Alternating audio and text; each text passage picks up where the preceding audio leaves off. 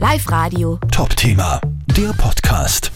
Ja, Gott sei Dank, dass das jetzt gefallen ist, weil du siehst einfach die Leute wieder lachen und es ist einfach alles wieder sympathischer. Ich bin aus der Pflege, trage es trotzdem auch in der Straßenbau, obwohl es schon verleitend und verlockend ist, dass ich es aber tue, aber ich komme täglich zu irrsinnig viel Leid. Es ist natürlich ein ganz anderes Freiheitsgefühl.